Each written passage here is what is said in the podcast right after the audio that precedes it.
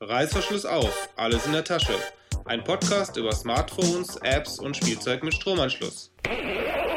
Hallo liebe Podcast-Hörer, hier ist er wieder, der In der Tasche Podcast. Und hier ist auch der Markus wieder.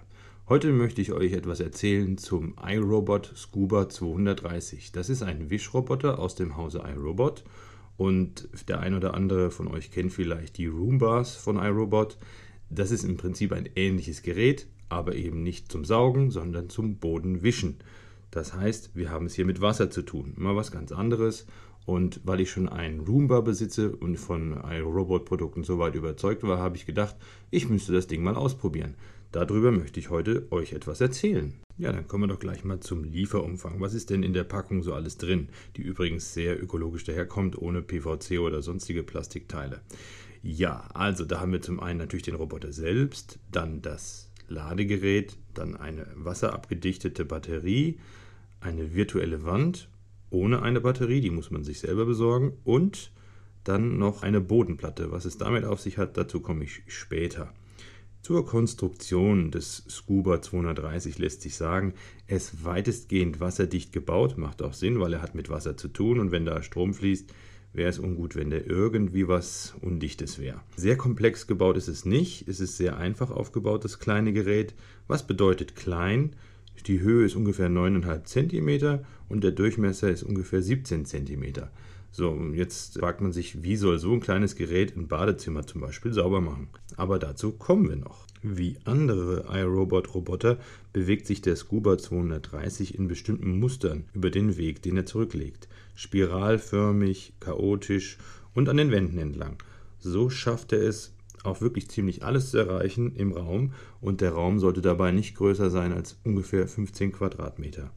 Das erklärt auch schon den Haupteinsatzzweck aus meiner Sicht. Also ich würde sagen, Küche und Badezimmer sind optimal, weil die haben auch einen Fliesenboden. Ich habe mit Holzböden mal kurz experimentiert unter Aufsicht, aber zu dem Ergebnis komme ich gleich noch. Der kleine Scuba, so nenne ich den jetzt einfach mal, ist anders konstruiert als die großen Geräte von iRobot.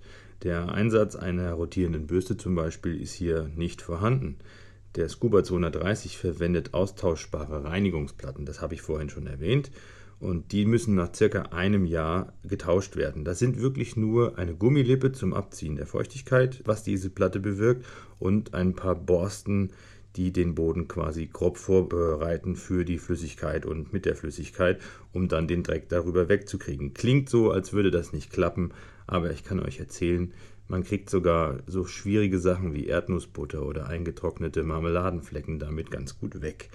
Das funktioniert nämlich so, der hat einen Wasserfilm, den er mit Hilfe einer Pumpe über den Boden zieht und dabei bewegt er sich eben an der Gummilippe vorbei und an den Borsten, die auf der Platte sind und so klappt der Reinigungsvorgang eigentlich sehr gut. Aber bevor der eigentlich loslegen kann, der Scuba, muss man natürlich erstmal befüllen. Am besten mit Heißwasser oder mit Heißwasser und einer speziellen Reinigungsflüssigkeit.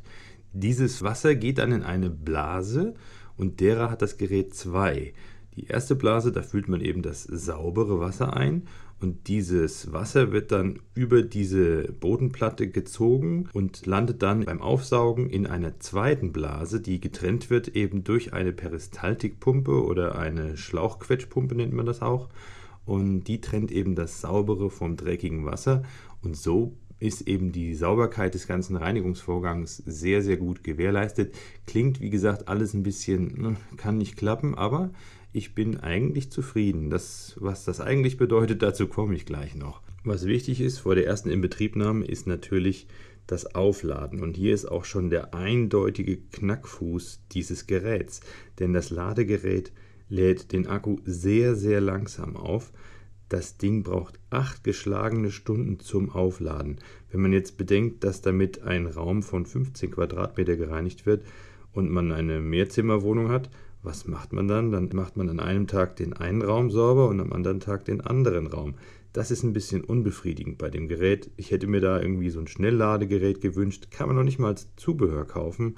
Und das ist so, wie gesagt, das, was mich an dem Gerät stört. Zum eigentlichen Reinigen hatte ich ja gesagt, ich reinige meistens nur mit Wasser, denn die Reinigungsflüssigkeit muss man spezielle nehmen dafür. Da waren ein paar Pröbchen dabei. Ich habe mir noch keine große Flasche gekauft. Ich nehme dafür eine Spritze. Das ist der Pro-Tipp hier im Podcast.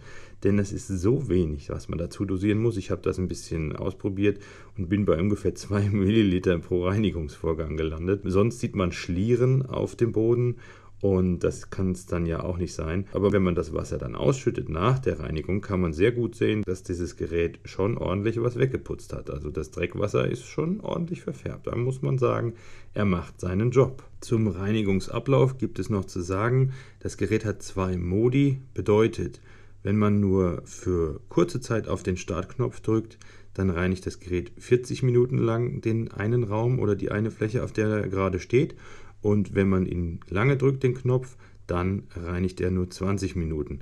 Je nachdem, wie groß der Raum ist, kann man natürlich so dann auch die Putzeffizienz des Gerätes verlängern. Wichtig ist eben, wie gesagt, der Knackpunkt, dass der Akku nur alle 8 Stunden wieder einsetzbar ist. Und so kann man da eventuell haushalten, wenn man nicht so stark verschmutzten Boden hat. Zum Reinigungsergebnis. Ich habe vorhin angesprochen, Holzböden würde ich nicht machen denn manchmal hat das Gerät so Neigungen zum Suppen. Da findet dann sich eine größere Wasserlache auf dem Boden und wenn man das dann unbeabsichtigt liegen lässt, wäre dann die Gefahr, dass das den Boden quasi schädigt, verzieht. Deswegen benutze ich den Reiniger nur auf Fliesen. Dann möchte ich hier auch schon zum Fazit kommen. Das Gerät hat mich doch sehr beeindruckt, muss ich sagen. Es hat seine Grenzen, aber mein positives Feedback steht fest. Ich habe das Gerät gekauft, ich werde es behalten. Was ich daran so gut finde, möchte ich noch kurz sagen. Es ist sehr kompakt und kommt damit in Ecken, wo zum Beispiel ein größerer Reinigungsroboter nicht hinkäme. Es bewegt sich flott. Im Raum von 15 Quadratmetern kommt es gut klar. Und es ist angenehm leise, kann man also die Tür zumachen und hört nichts mehr davon. Es ist leicht zu reinigen, pflegeleicht in der Unterhaltung. Als negative Punkte kann ich ausführen eben die schwache Akkuladezeit, die es hat, sprich die 8 Stunden, die einen doch sehr stören. Man kann das Gerät nicht laden mit einem externen Ladegerät, weil der Akku ist eben ein spezieller Akku und es gibt nichts vom Hersteller, was das irgendwie beschleunigen könnte, das Laden. Und manche sagen, das ist negativ, aber ich führe es hier mal auf. Für mich ist es selbstverständlich, dass man da vorher saugen muss, wo man den Wischroboter einsetzen will, weil das muss man, wenn man putzt, ja auch tun. Und genauso ist es hier auch. Eigentlich kein negativer Punkt, nur manche sagen, ah, das würde mich davon abhalten, drum sei es hier der Vollständigkeit halber aufgeführt. So, das soll es gewesen sein für heute. Ich hoffe, wir hören uns bald wieder und das war's. Tschüss. Reißverschluss wieder zu, beim nächsten Mal ist etwas Neues in der Tasche. Die Shownotes und weitere Folgen findet ihr unter www.indertasche.de. Anregungen, Kritik und Fragen könnt ihr uns per Mail an mail.indertasche.de schicken oder ihr sprecht auf unseren Anrufbeantworter unter 02131 4052 3 mal die 9. Vielen Dank fürs Zuhören und nicht vergessen, wenn es euch gefallen hat, würden wir uns über Werbung für uns und Spenden an uns sehr freuen.